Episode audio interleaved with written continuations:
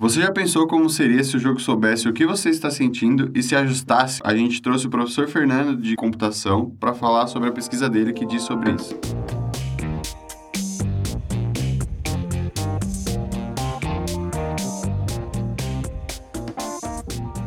E aí galera, esse é o Fronteira Cast, o podcast da UFFS. Eu sou o Vinícius e estou com. Matheus. E esse é o nosso segundo episódio. E para conversar com a gente hoje está o professor Fernando, que vai falar um pouco sobre a sua tese de doutorado, onde ele trabalha com visão computacional aplicada aos games. Bem-vindo, professor. Eu vou pedir que você se apresente para os ouvintes do podcast. Ah, meu nome é Fernando Bevilacqua, eu sou professor de Ciência da Computação da Universidade Federal da Fronteira Sul.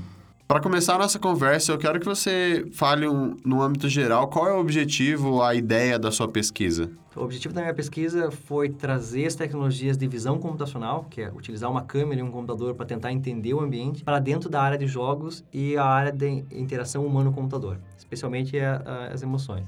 Então, a ideia geral da minha pesquisa é eu apontar uma câmera para uma pessoa e, a partir dessa câmera, coletar o máximo de informações dessa pessoa, sinais psicofisiológicos, por exemplo, batimento cardíaco, movimentação, se a pessoa está piscando, se ela está sorrindo, se ela está falando, se ela está se movendo. E, enquanto ela joga jogos, eu uso essa câmera para coletar esses dados através da visão computacional, analisar eles e gerar um modelo matemático que descreve essa pessoa em termos de emoções. Como ela se movimenta, como ela fala, como o batimento cardíaco dela reage nessas condições. E, a partir disso, eu criar um, um detector de emoções, um reconhecedor de emoções para essa pessoa quando ela jogar qualquer outro jogo, independente de que jogo seja. E o nome desse, desses jogos que, que, que eu uso para criar esse perfil são, uh, são os jogos de calibração. Eu uso jogos de calibração para treinar um modelo de, de aprendizado de máquina que vai detectar as emoções de uma pessoa depois. Então, professor Fernando, qual foi a motivação para você fazer essa pesquisa? Explica um pouco sua história com os jogos e etc. Eu trabalhei, antes de virar professor de ciência e computação, eu trabalhei sete anos como desenvolvedor de jogos numa empresa que eu fundei com meus próprios colegas. E durante esse tempo eu aprendi muito sobre o mundo dos jogos,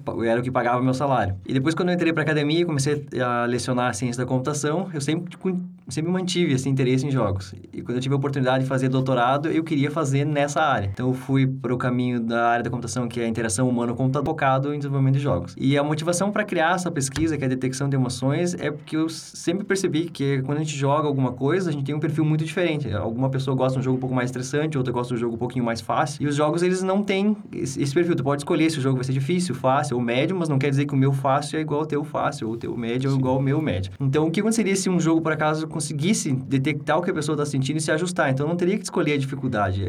Ele se ajustaria para mim e me daria a melhor uh, experiência possível. E a gente começou a conversar com isso, eu e meus orientadores, e a gente teve essa ideia de fazer uma detecção remota de emoções. Então, é detectar o que a pessoa está sentindo sem ter que encostar nela, sem ter que colocar algum sensor nela. Então, a gente pode trazer essa ideia do jogo descobrir o que a pessoa está sentindo de uma forma um pouco mais plausível. Então, a pessoa só senta para jogar e, e, descobre. É como se fosse o mesmo jogo para várias pessoas, só que cada pessoa tem uma dificuldade. Então, é isso, né? É exatamente essa a ideia. No futuro, se essa tecnologia se aprimorar e chegar nesse nível de detectar nesse, nessa granularidade, realmente a gente vai ter o jogo perfeito. Então, eu vou sentar para jogar e o jogo vai começar a perceber o que eu estou sentindo. Se eu estiver entediado, ele deixa um pouquinho mais difícil. Se eu estiver muito estressado, ele sabe que está difícil, então ele reduz a dificuldade. E assim ele vai se ajustando. Então, na verdade, é o mesmo jogo, só que são centenas de combinações daquele mesmo jogo, né? E como que você chegou no cerne dessa pesquisa? Como que você decidiu assim, eu vou fazer um detector de emoções? Aí, quando a gente fez essa pesquisa, dessa conversa entre eu e, e o meu orientador e depois meu co-orientador, é, eles foram super legais no sentido de me deixar livre para escolher o que eu queria fazer. Então, eles me pediram para mim listar três ideias que eu gostaria de seguir como doutorado. E eu entrei, eu pedi para eles uh, quais materiais eles têm, que pesquisa eles estavam fazendo. E eu olhei o, o, que tinha no grupo, eles trabalhavam bastante com simulação, bastante com interação de, de, interface humano-computador, reabilitação de pessoas que tiveram derrame usando jogos, jogos sérios, que são serious games, que é jogos aplicados não só para entretenimento, mas para treinamento, enfim, N coisas. E eu fiz uma listinha que era treinamento e simulação de carros, que eles têm um simulador, eles têm um Volvo dentro de uma sala, um carro de verdade da Volvo, fechado com telões, assim, que é para simular comportamento das pessoas enquanto dirigem, né? Sobre atenção e cognição. E uma primeira proposta era sobre esse simulações e cognição de interface humano-computador com o carro e direção. A segunda ideia era mais sobre, sobre jogos, alguma coisa que eu não lembro o que que era. E a terceira era sobre uma técnica que eu tinha visto do MIT, que era para detecção de batimento cardíaco através do vídeo, que, é, que a técnica é a magnificação de, de sinais em, em, em vídeo para detectar pequenas variações, e o batimento cardíaco é uma delas. E eu botei essa como número 3 porque eu sabia que ia ser um caminho muito, muito difícil, difícil, muito árduo. Mas e eu sabia que isso é interessante. Então, eu sugeri a primeira de carros, ele disse, não, essa aqui não está muito legal, a gente não gosta muito, acho que não vai ter retorno para o grupo de pesquisa. Essa segunda aqui, a gente não vê muita chance de pesquisa. E essa terceira aqui parece bem interessante. Tipo, sei lá, tudo bem, eu acho que é uma, uma, boa, pesquisa. Uma boa pesquisa. Então, a gente olhou aquela técnica de magnificação e daí juntou meu, eh, meu, minha bagagem, jogos e computação gráfica e ciência da computação com a deles, que é a interface humano-computador e Serious Games. Nós, nós combinamos tudo e, e, pensamos nessa, ok, vamos aplicar a visão computacional e essa técnica de detecção do batimento cardíaco em jogos. E como eles já trabalham com essa parte meio psicológica, meio emoções, a gente orientou a pesquisa nesse sentido, né? Descobrir as emoções dos jogadores. Foi assim que a gente chegou nessa ideia. Pode explicar um pouco como funciona essa detecção de, de batimentos cardíacos e, e, que usa visão computacional e, e, afins? A visão computacional, ela, ela tenta ensinar o computador a, a perceber o mundo como a gente percebe. O computador, ele enxerga o mundo como sendo bytes e bits. Então, são zeros e uns só. E a gente tem que fazer sentido esses zeros e uns. Então, uma das, das partes da visão computacional é a gente analisar a nível de pixel, por exemplo, o rosto de uma pessoa. Saber que aquilo ali é um nariz, aquilo ali é um olho, aquilo é uma boca. E, na verdade, o sangue oxigenado que a gente tem, que está passando por debaixo da pele, ele tem uma quantidade diferente de oxigênio. E essa quantidade de oxigênio faz com que o, a luz seja absorvida em quantidades diferentes. Então, quanto mais oxigênio, mais luz é absorvida pelo sangue, então ela, menos ela reflete na pele. Então, se eu olhar para uma pessoa olho nu, eu não percebo que o rosto dela, a cor do rosto dela está trocando, porque a luz está refletindo um pouquinho mais um pouquinho menos, um pouquinho mais um pouquinho menos, conforme o batimento cardíaco. Mas se eu usar a visão computacional, eu consigo ver isso a nível de pixel. Então, eu consigo saber que um pixel em específico está variando só seu brilho numa determinada onda, e essa onda é o batimento cardíaco. Então, eu aponto uma câmera para uma pessoa, eu não, na verdade, né? Quem inventou essa técnica foi o pessoal do MIT. Ela foi inventada em 2009, mais ou menos, mas o pessoal do MIT foi o primeiro que trouxe ela para um ambiente que é um pouquinho menos clínico, assim, um pouquinho menos controlado, que é uma câmera, um webcam, por exemplo. Então, eu aponto uma câmera para a pessoa e usando a visão computacional, tu detecta a nível de pixel as variações de cor do rosto dessa pessoa, e tu guarda essa onda e vê se ela tá para cima, para baixo, para cima, para baixo, depois tu conta os picos e esse é o batimento cardíaco de uma pessoa. Então, a ideia é aplicar isso para detectar um dos canais fisiológicos, que é o batimento cardíaco, mas usar outras coisas também, tá? a movimentação da pessoa, o sorriso, se ela tá piscando muito, se ela tá falando muito, se ela tá mordendo os lábios. Então, tudo isso é, é, é, é um, um, perfil da pessoa em termos emocionais. Né? Você tá com a câmera na pessoa, uhum. certo? Como é que você faz para a pessoa ficar onde você quer e ela não se mexe e você consiga detectar o batimento cardíaco dela sem atrapalhar o seu trabalho, no caso? Essa foi uma, uma parte muito complexa da minha pesquisa, porque é uma coisa óbvia pensando agora, mas na minha época eu estava muito ingênuo nesse sentido. Quando as pessoas jogam, elas, elas se mexem um monte. E elas riem, elas xingam, elas, elas comemoram quando elas fazem uma coisa certa, elas Elas colocam o controle na frente da cara porque tá puto. Exato. E, então, é, tudo isso acontece. E, e como uma, uma câmera está apontada para a pessoa e está tentando detectar variação luminosa a nível de pixel, se a pessoa olhar um pouquinho para baixo, a, mudou já a reflexão no rosto da pessoa. Não porque o batimento cardíaco mudou, mas porque a pessoa se mexeu e a luz refletiu diferente. Se a pessoa falou, o movimento da boca já causou com que os pixels ao redor da área da boca mudaram completamente. Então, eu tive que fazer a detecção do batimento cardíaco em relação a, a esses fatores. Saber se a pessoa está se movendo e, e, e, fazer um medidor. Dizer, ok, o movimento agora está muito grande, então a probabilidade de ter ruído é muito alta. Então, o batimento cardíaco desse setor ele não é muito confiável. Então, não vamos focar muito. E usar essa informação também ao meu favor. Se a pessoa está se mexendo e aumentando o ruído, na verdade, isso indica alguma coisa. Quem sabe essa pessoa se mexa muito quando ela está estressada. Então, eu comecei a, a tudo que eu estava coletando ser usado para própria para alimentar o modelo. Então, a movimentação era uma delas, né? Isso também cria um, um, um, senso de individualidade. Cada pessoa tem um jeito, então você pode perceber que, que o, o, algoritmo ele pode aprender conforme aquela pessoa. Exatamente. A minha pesquisa ela está focada no indivíduo e não no grupo. Então todas as abordagens que elas existem agora, elas focam em pegar um grupo de pessoas, expor elas a um, a um material emocional, por exemplo, um jogos, uh, figuras, vídeos, para causar uma reação emocional e aprender sobre aquilo. Ah, essa pessoa, quando ela fica estressada, ela aumenta o batimento cardíaco e ela se mexe. Essa aqui, ela fica em silêncio. Mas é um grupo. Então, eu pego as características daquele grupo e treino um modelo de, de, de aprendizado de máquina e esse modelo reage conforme as instruções que ele aprendeu daquele grupo. E a minha pesquisa é o contrário. Eu faço uma pessoa jogar uns, um conjunto de jogos, que eu chamo de jogos de calibração então eles são desenhados para serem bem tediosos no começo e gradativamente progredir até ficar estressante. Então, essa progressão gradual que garante que eu consiga explorar o lado estressante de cada pessoa, porque eu vou ter um nível de estresse diferente de vocês, a minha sogra vai ter um, ou as pessoas que estão ouvindo vão ter outras. Então, como o jogo está programado para infinitamente progredir a dificuldade, pode ser que uma pessoa muito versada em games, ela, ela demore mais para ficar estressada, mas ela vai ficar estressada, porque o jogo vai ficar virtualmente impossível de jogar. E essa é a ideia. Então, enquanto a pessoa está jogando e eu estou filmando ela, eu estou gravando todo o espectro dela, desde jogar uma coisa muito entediante até ficando muito estressado. Então, se por acaso eu fico muito sério quando eu fico estressado, as, os meus sinais que eu detecto com visão computacional vão indicar isso para aquela, para mim, para o meu modelo. Quando eu quando a parte do jogo ficar estressante, eu vou ficar sem movimentação. Então, o meu modelo vai aprender que, ok, o Fernando ele não se mexe muito. Esse sinal aqui, movimentação, é muito baixo quando o Fernando está estressado. Já talvez vocês quando joguem, quando a pessoa fica estressada, ele se mexe muito. Então, esse sinal vai contar muito pro estresse. Talvez o batimento cardíaco para essa pessoa seja importante. Talvez outra pessoa ela tenha um batimento cardíaco constante ao longo da experiência toda. Então, a, visão computacional vai detectar o batimento cardíaco, mas o batimento cardíaco não vai ser importante no modelo para detecção da emoção, né? É, cada um tem a sua particularidade, né? É, e é isso que torna a, pesquisa, a minha pesquisa tão fascinante e tão complicada de fazer, porque tive pessoas que participaram dos meus experimentos que passaram os 40 minutos do jogo, dos, dos experimentos, sem mostrar uma reação nenhuma facial. E para mim isso era impossível. Eu achava que as pessoas elas iam sorrir, que elas iam ficar tristes, mas as pessoas elas tendem a ficar com o rosto neutro na maior parte do tempo. E para mim foi uma surpresa, porque eu achava que ia ser super fácil, só de olhar a pessoa sorrindo, mas não, é, é o contrário. Isso e... que eu ia perguntar. Os jogos têm uma duração determinada, esses jogos de calibração, ou eles são tipo, infinitos e as pessoas vão ficando cada vez mais difícil, mais difícil, mais difícil? Porque tem as pessoas que são meio loucas nos jogos, até né? Até então. a pessoa perder ou tem um tempo determinado? Não, é, é, eles são infinitos e até a pessoa perder. Então, por exemplo, tem um jogo de calibração que é o Tetris, que todo uhum. mundo conhece. Que, que ele tem uma boa característica que é as pessoas já conhecem o Tetris, então eu não tenho que ensinar o jogo para ela. Então ela já, já, já sabe o que é o jogo. E no comecinho, as peças caem muito lentamente. Uma, ele se movimenta a cada segundo. Então a pessoa passa muito tempo olhando a pecinha descer.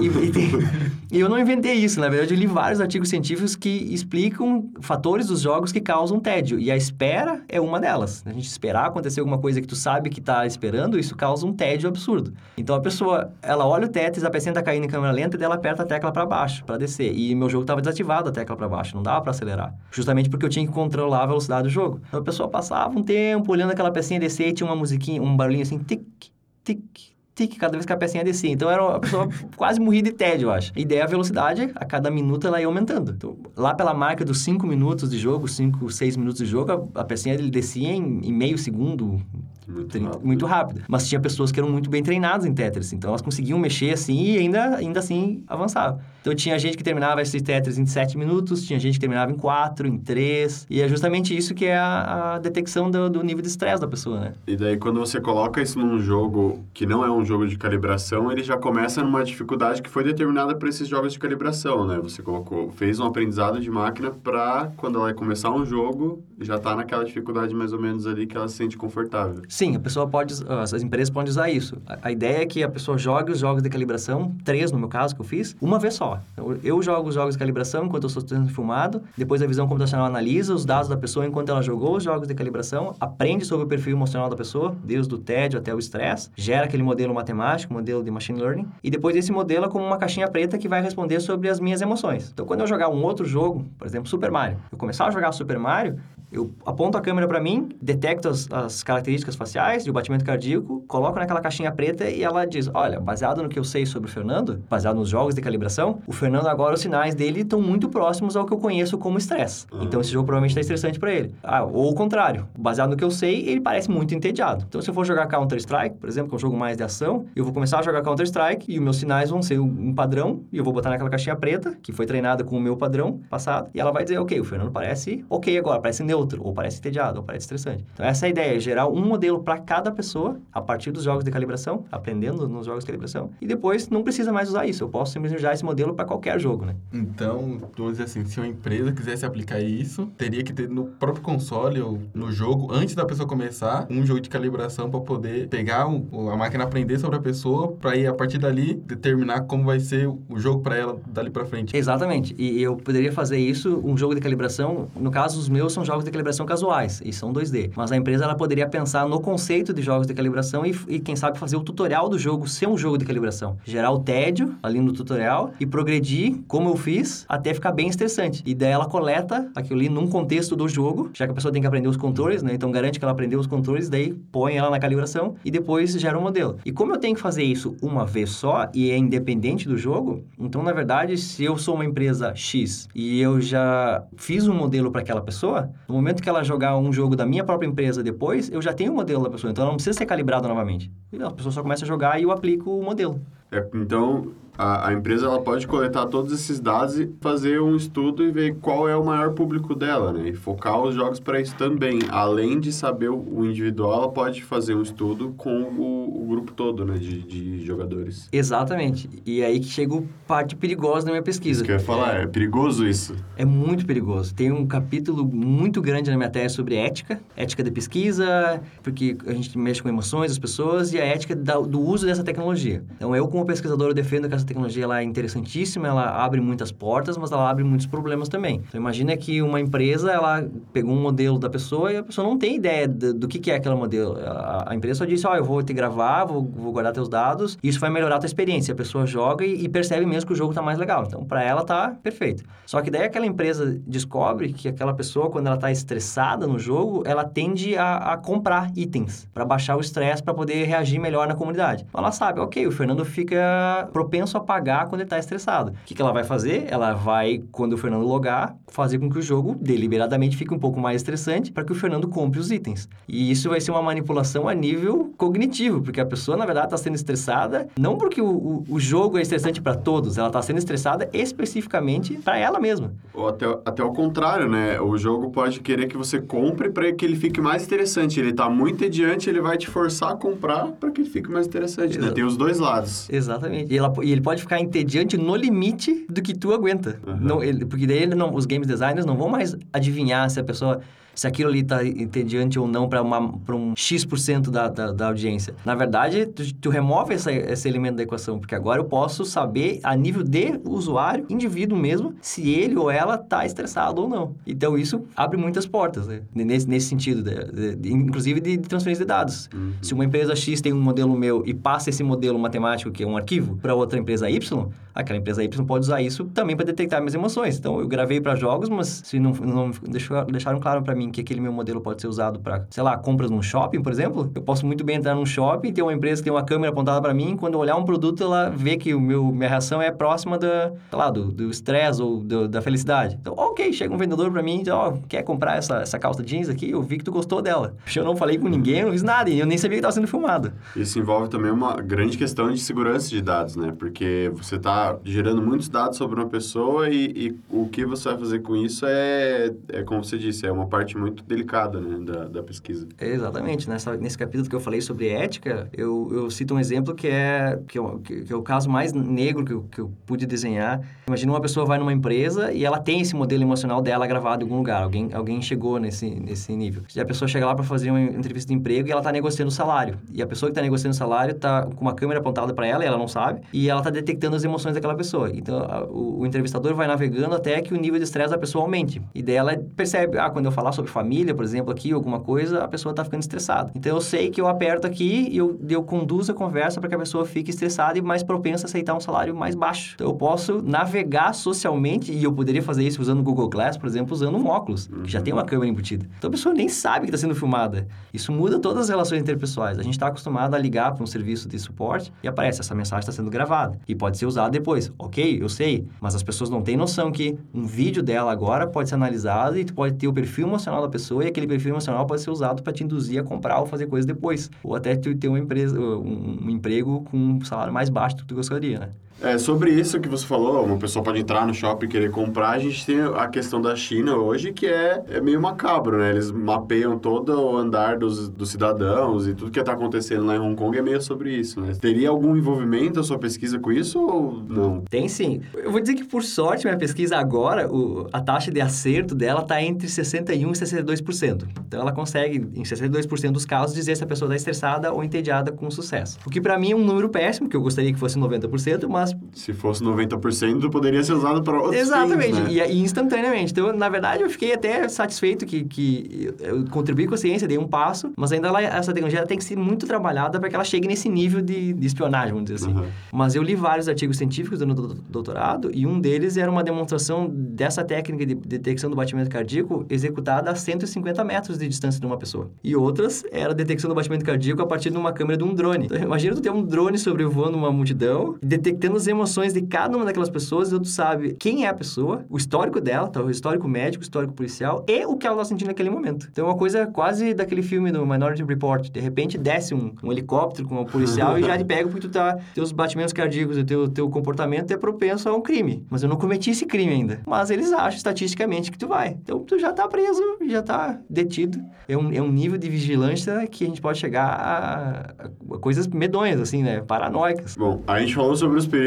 mas vamos falar um pouco das coisas boas, né? Que sobre a medicina e como isso pode ser usado para o bem, junto com o que a gente já tem hoje, que são é, os trackers, né, de batimentos, etc. Como que isso pode ajudar para pessoas que têm algum problema cardíaco, essas coisas? Uma das, das áreas de aplicação na saúde é sobre ansiedade. Então, o estresse está muito ligado com o quadro de, de, ansiedade numa pessoa. Então, imagine que eu estou dirigindo um carro, eu estou no meu trabalho e eu, tô, eu tenho uma câmera, mas ela não está lá para me vigiar, ela está lá para saber sobre o meu bem-estar. E ela detecta a, a, a minha mudança de características características faciais e com, baseado naquele modelo que ela me conhece, ela sabe que eu estou próximo a ter uma crise de pânico, uma, uma crise de ansiedade. Então, talvez ela mostre uma vez, um aviso, olha, quem sabe tu dá uma volta, quem sabe tu vai tomar um café, talvez uh, o teu estresse, tá, o teu trabalho não tá tão legal hoje, vamos escutar uma música, alguma coisa assim. Então, a gente pode ter agora um, um, uma pessoa idosa, por exemplo, está em casa, está estressada, ela se cortou e ela acha que ela vai ter algum caso muito mais grave. Então, uma casa inteligente, ela poderia monitorar isso, e se a pessoa está caída no chão, por exemplo, monitorar o nível de estresse da pessoa ou antes disso e dizer, olha, tá tudo bem, nós estamos monitorando teus sinais, não tá nada errado, nós, eh, tu pode ficar tranquila, nós já ligamos para emergência, a ajuda está a caminho, fica calma. Então, é, é, é como se colocasse uma enfermeira particular para cada pessoa no mundo, com um custo sem ter que colocar uma pessoa sim, lá de verdade, né? Usar... Ser um custo humano, né? Exatamente, usar a máquina para trabalhar nesse sentido. E a gente pode usar isso na universidade também. Às vezes a pessoa está na sala de aula e ela está tendo uma dificuldade num conteúdo. Então, quem sabe, se tiver algum assistente, a pessoa está fazendo uma aula de AD no PC, ele saiba se a pessoa está tendo dificuldade ou não e, e, indique um outro material. Ou, se a pessoa está entediada, quem sabe indique uma coisa mais desafiadora e a pessoa aprenda mais. Porque o aprendizado é uma coisa muito única, né? Cada um aprende de uma forma diferente. Então, se eu puder fazer um jogo ficar legal para cada pessoa, por que, que, eu não posso fazer um ensino ficar legal para cada pessoa? Pode estar... Tá, o, o modelo de ensino que a gente tem hoje, ele é muito global, né? É mesma coisa para muita gente, só que com esse estudo que você fez,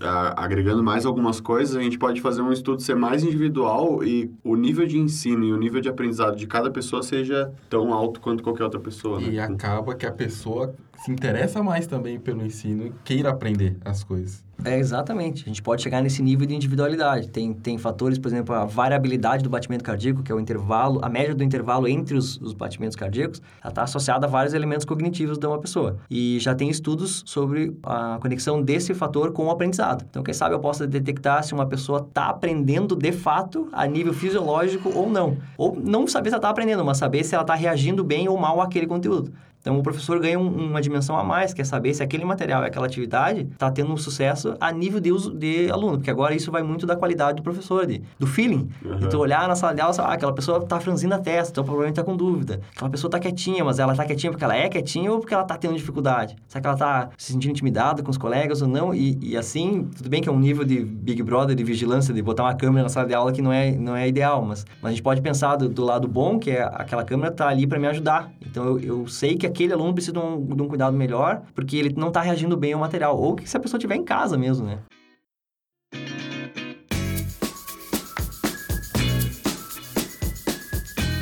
Então, professor, queria que você contasse, que a gente de computador, a gente sabe que você fez esse doutorado fora. Queria que você contasse um pouco como foi a experiência e como que você conseguiu desenvolver essa pesquisa fora do Brasil. Eu tive a oportunidade de fazer doutorado aqui pelo programa de capacitação da, da Universidade Federal e do governo, e eu sempre tive o sonho de estudar fora do país. Não porque eu não, não gosto do Brasil e não acho que o Brasil tenha bons programas de doutorado, mas porque eu queria realmente ir para um lugar que tem uma cultura completamente diferente, uma língua completamente diferente, para tentar aprender um pouco mais e pensar fora da caixa que eu aprendi desde pequeno sendo brasileiro. E quando eu tive essa opção de fazer o doutorado, eu, eu conversei com o meu ex-orientador do mestrado sobre quais documentos eu precisava para sair do país sendo funcionário federal. Porque ele também é funcionário federal na FSM, Santa Maria, no Rio Grande do Sul. E ele me disse, mas por que que é isso? Eu falei, porque eu quero fazer doutorado na área de jogos. E por acaso ele estava fazendo um pós-doc numa universidade sueca, naquele instante, e disse, aqui onde eu estou, que é a Universidade de Hovde, na cidade de Hovde, na Suécia, existe um programa de doutorado sobre jogos. E eles são um polo, eles têm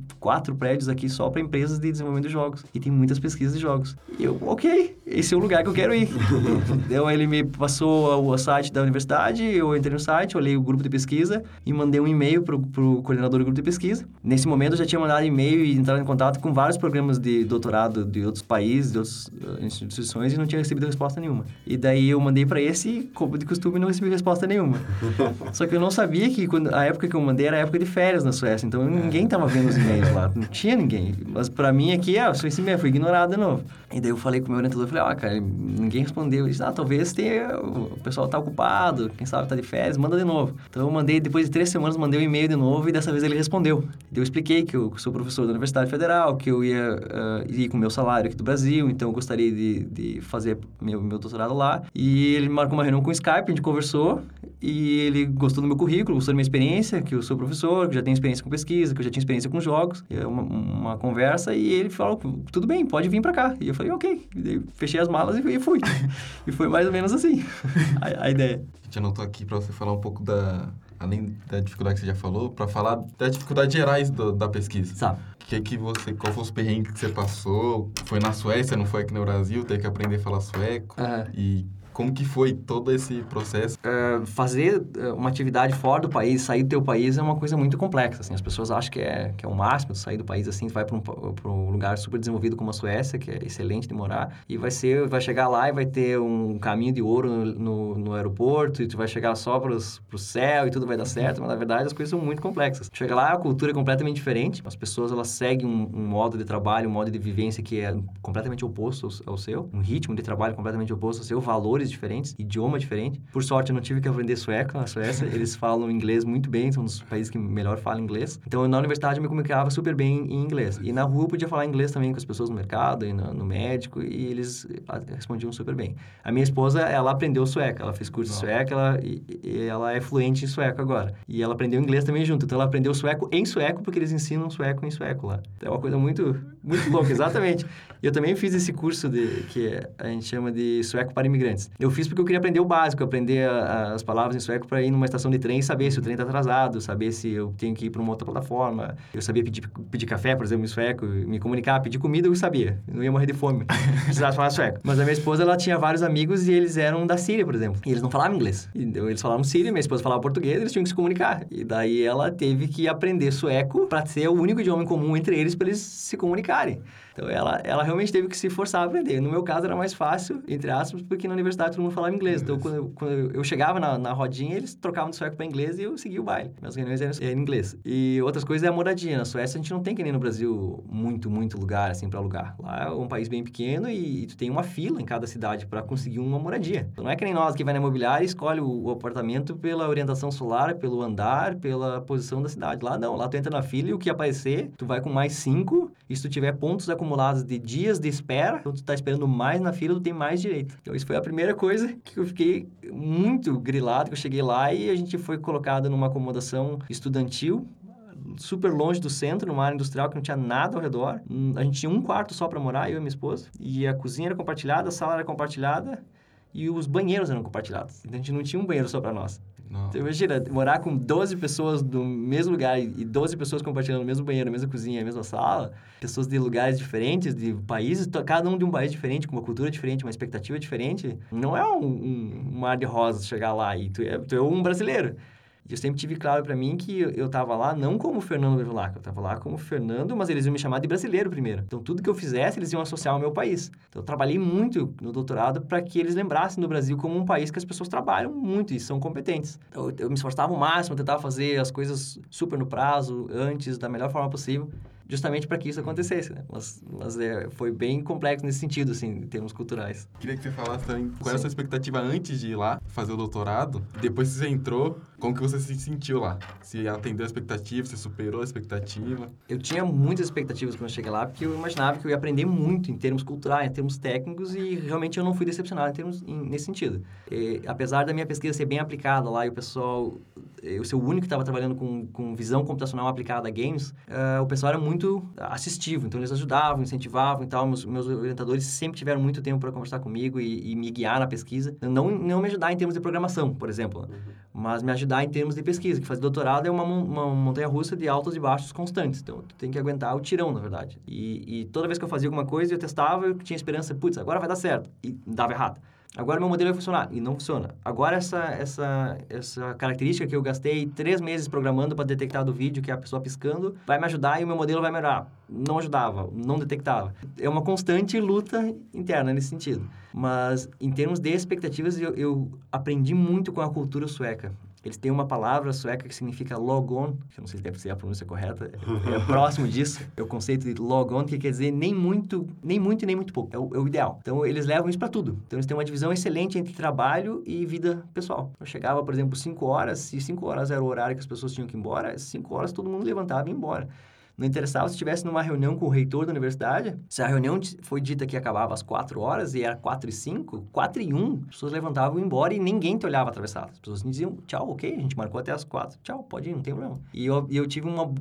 Aprendi isso muito, que aqui no Brasil a gente está sempre correndo atrás da máquina, porque a gente tem mais problemas que eles, né? Óbvio que lá eles têm muito mais condições. Então, eles têm esse luxo de, de de balancear muito bem a vida de trabalho e vida pessoal. Mas eu aprendi na marra isso lá, de, de respeitar os limites entre minha vida pessoal e minha vida de trabalho, tentar não me estressar fora do trabalho. E, meus orientadores sempre deixaram muito claro que o meu trabalho era o meu trabalho e, e a vida fora era outra, que eu não deveria levar trabalho para casa, por exemplo. Então, eu, eu trabalhei dois finais de semana, três, eu acho, enquanto estava no doutorado. Que eu acho que isso é uma coisa incrível de, de dizer, porque geralmente as pessoas no doutorado trabalham muito. E eu trabalhava muito durante a semana, mas durante o meu tempo de trabalho. Chegava de manhã, oito, sete e meia ou às nove. E trabalhava até às cinco, seis, dependendo do, do, do, do, dia de trabalho. E depois, quando eu saía, eu esquecia e passava o final de semana. Os finais de semana que eu trabalhei em casa foi porque a gente tinha que entregar alguma coisa na segunda, por exemplo, um experimento, ou eu tinha que agendar um experimento com uma pessoa que só podia no sábado ou no domingo. Muitas vezes aqui no Brasil o pessoal se mata, né, de, de estudar, e por isso que, é, que você falou, é um pouco estranho ouvir isso, mas é que aqui o povo às vezes fica virado para terminar algum, alguma parte da tese, etc.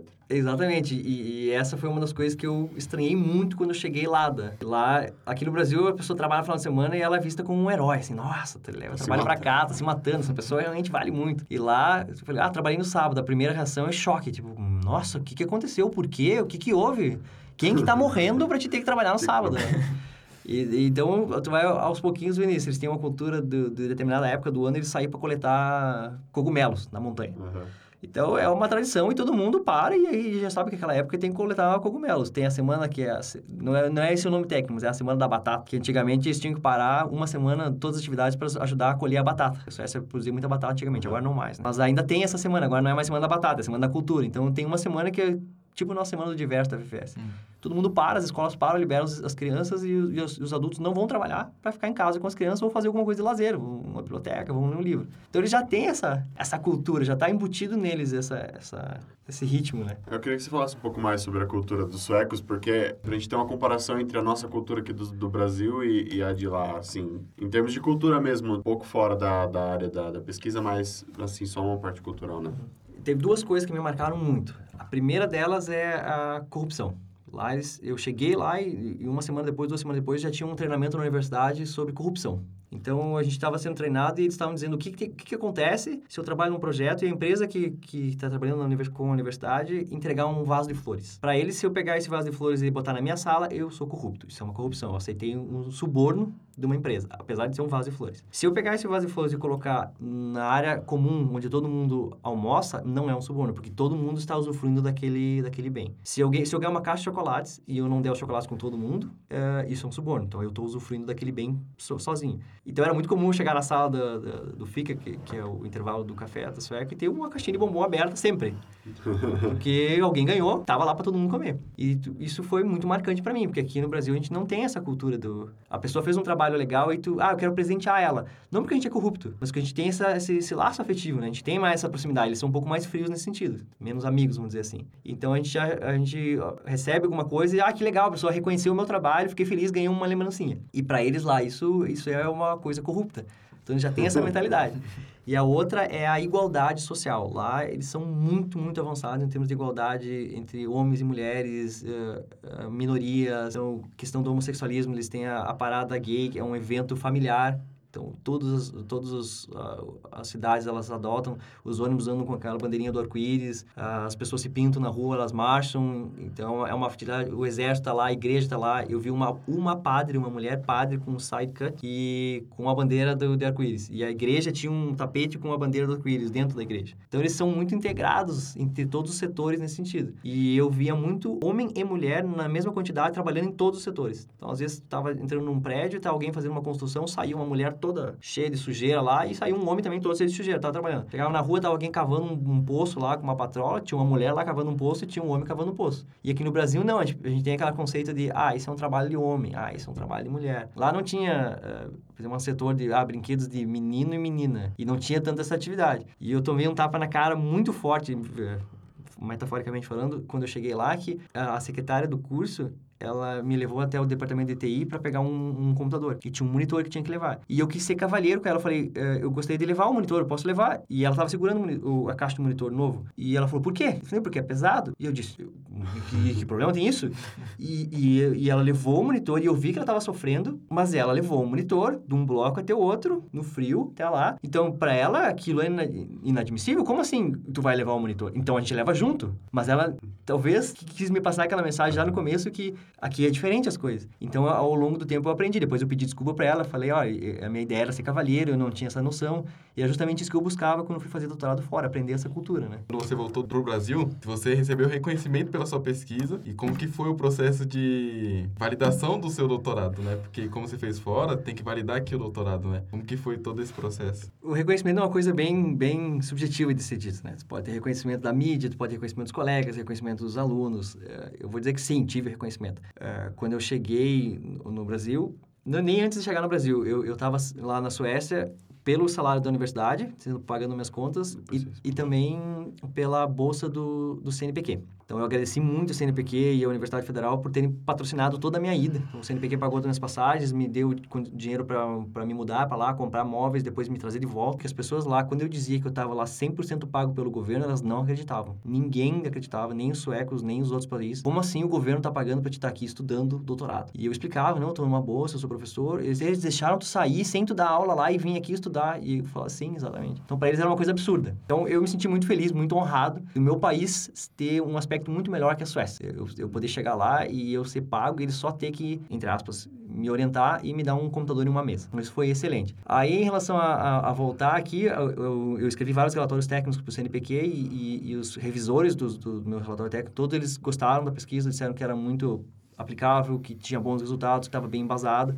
Então, dos, eu, eu fiz várias publicações ao longo do doutorado. Então, eu tive, da minha comunidade científica, eu tive o reconhecimento. Publiquei em, em bons periódicos, em boas conferências, aprendi, apresentei meus trabalhos, perguntas e, e, e, nesse sentido. Então, eu tive reconhecimento. Aí, quando eu voltei para o Brasil, foi um pouquinho doloroso o processo de validação, que eu tive que validar o diploma e eu tive que escolher uma universidade, eu escolhi a UFPEL, no Rio Grande do Sul, e eu juntei todos os documentos e, por um descuido meu da Suécia, antes de sair, eu não peguei um, um vamos dizer, um selo, era um, é um documento, um certificado, que dizia que o meu documento foi oficialmente emitido pela Suécia. Eu imaginava que eu não precisava disso. Eu devia ter lido com muito, muito cuidado, como a minha esposa disse para mim fazer. Porque ela geralmente, geralmente não, ela tá sempre certa quando ela me dá dicas, assim. E eu cheguei no Brasil e entreguei todos os documentos e falaram, falta esse aqui. Eu falei, ah, não, eu não posso mandar digital? Não, tem que ser o original. Eu, ok. Eu falei com o cartório sueco e disse, okay, eu preciso desse documento aqui. Eles, sim, pode vir aqui fazer. Eu falei, ah, eu estou no Brasil. E disseram, olha, esse documento a gente só faz pessoalmente e com o documento original. Ou seja, eu tinha que ter o meu diploma com alguém segurando ele para chegar no cartório. Justamente porque é um processo que verifica que o documento foi feito. E é um documento que a Suécia não se preocupa, porque a Suécia sabe que os documentos suecos são suecos. Mas o governo brasileiro, por causa do Tratado de Haia e todos os, os países signatários, certifica documentos internacionais dessa forma. Então, eu pensei, ok, eu vou mandar meu diploma pelo correio para um amigo lá. Tem o perigo do meu diploma se perder, é uma peça única. Todos os suecos que me entregaram meu diploma falaram, cuida bem, a gente não tem uma segunda via, não existe segunda via, essa é a peça única. Todas as pessoas que me entregaram. todas, desde a secretária até a, a, o, o, escritório do reitor, todos disseram isso. Eu sei quem é a pessoa mais qualificada para guardar o meu diploma? Eu. Então, eu vou ir com esse diploma e vou viajar para a Suécia, vou chegar no cartório e vou apresentar vou pegar o documento que precisa, vou certificar e vou voltar. Então, a certificação do meu diploma no Brasil exigiu que eu voltasse para a Suécia, pegar um documento que só precisava ser em mãos, revi o pessoal, conversei com meus orientadores de novo e voltei, passei para o UFPEL e daí sim o processo se desdobrou e em oito meses meu diploma estava validado no Brasil e eu virei doutor no Brasil também, não só na, na Europa e Estados Unidos.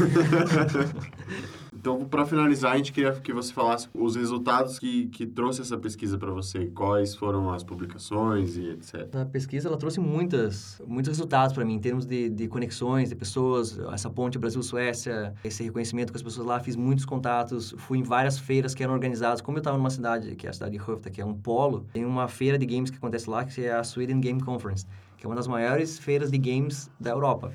E ela acontece lá. Então, muitos desenvolvedores de jogos, tanto da indústria quanto da academia, se reúnem lá naquela cidade. É uma cidade pequenininha. Então, eu conversei com muitas pessoas, pesquisadores, empresários, desenvolvedores de jogos, game designers, sobre muitos assuntos e fiz muitas conexões.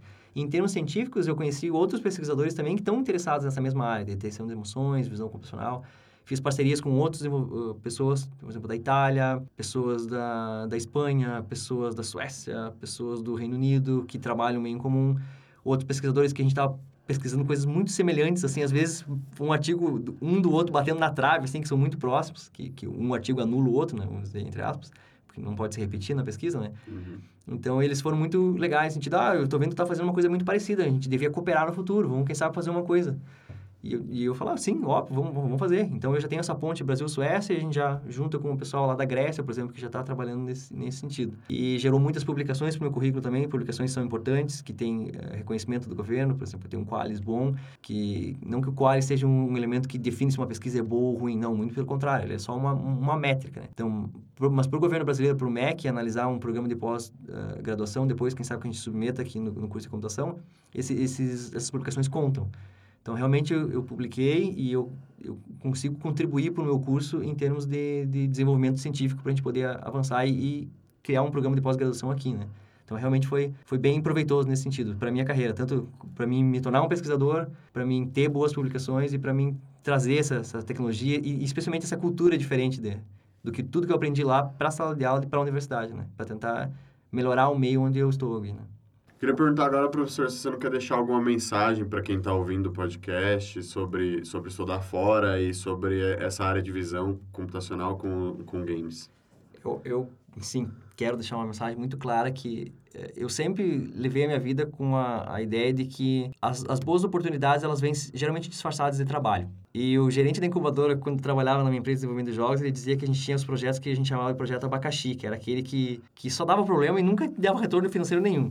Mas que o abacaxi tu podia descascar e ele gerar um, um, um benefício fantástico, um suco, uma, uma torta. Mas o problema é tu descascar o abacaxi. Então eu, eu queria estudar fora e eu fui agraciado com a possibilidade de estudar fora sendo patrocinado pelo governo brasileiro, pelo meu salário. Eu ia ir mesmo sem bolsa, então eu mandei o projeto para o CNPq no, na finaleira, nos últimos dias, sem esperança nenhuma. Eles me deram a bolsa, então eu, vamos dizer, eu dei sorte, uma mescla de sorte, competência e, e, a configuração do governo na época. E eu consegui a bolsa, mas eu estava decidido a ir mesmo sem bolsa. Óbvio que a bolsa me deu um fôlego financeiro muito melhor. Um pedaço de carne lá na Suécia custa 60 reais, um bife, 60 reais. Cara. Exatamente. Uh, a gente morava numa, num apartamento estudantil, depois que a gente conseguiu um apartamento próprio para mim e para minha esposa, que tinha desconto na internet, desconto na luz, na, no aquecimento. Então, a gente conseguia viver lá. O custo de vida é altíssimo, então a gente gastava muito em mercado. Comer fora é no mínimo 50 reais por pessoa para comer um hambúrguer. Então a gente gastava 100 reais se fosse comer fora. Então a gente fazia muitas coisas em casa, a gente aprendeu a cozinhar muito, fazer, fazer risoles, fazer pão, fazer outras coisas assim, sabe? Melhorar as técnicas de fazer pizza. Especialmente por estar soterrado na neve, às vezes, então tu não quer sair na neve lá, a menos É, 10 na lá fora. Suécia, seis meses de neve, né? É, exatamente. Então a gente aprendeu muitas coisas nesse sentido. E, e eu estava decidido a ir para fora do país para aprender esse tipo de coisa. E, e, eu sabia que ia ser difícil. E eu, sempre eu trabalhei nesse sentido, de, de, de tentar chegar nesse lugar. Mandei um e-mail, fiz tudo que eu conseguia aos meus, ao meu alcance, conversei com as pessoas para tentar achar esse lugar. Quando eu consegui esse contato, eu me agarrei. Eu, tudo que eu consegui, eu conversei com ele, a gente fez a entrevista, mostrei o meu histórico. E eu não tinha um histórico grande de pesquisa, não era um pesquisador renomado. E eu fui honesto, falei, olha, eu tenho experiência em desenvolvimento de jogos, eu sou uma pessoa que tem muita vontade e eu vou dar o retorno que vocês querem. Eu não vou, não vou deixar tudo aqui para trás e chegar aí não vou fazer um bom trabalho. Eu, tô comprometido. Então as pessoas às vezes acham que, que, as coisas são muito impossíveis, elas só parecem impossíveis. Então se tu baixar a cabeça e ir atrás, pode ser que seja muito difícil. A gente não pode ser ingênuo e imaginar que a gente vai conseguir alcançar tudo, né? É bem difícil isso acontecer. Mas não impede de tentar. Chega um momento que às vezes tu tenta, tenta, tenta e não dá certo. Beleza, tem que ter a maturidade para entender que aquilo ali é muito difícil e dessa forma não está funcionando tem que tentar outra, ou, ou largar de mão. No meu caso, eu, eu sempre levo essa daqui. Os, os, as oportunidades, às vezes, disfarçadas de trabalho. Talvez não imediatamente, mas no futuro, o benefício vem, né? Muito bem. Esse foi o professor Fernando. É, queria agradecer a presença dele aqui, por dispor seu tempo para falar com a gente no, no Fronteira Cash, e foi isso. Muito obrigado. Eu que agradeço a participação. Obrigado, pessoal.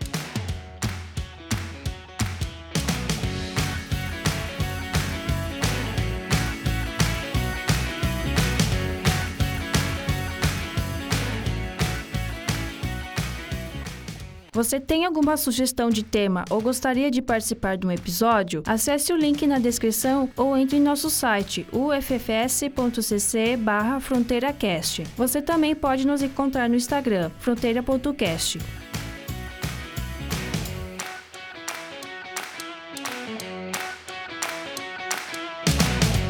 Saber se a pessoa está entediada ou estressada É, viado, que porra é essa? Pode chegar você ligado aqui no Gringolândia, o Eu vou botar isso no final. Espionagem é o nome disso.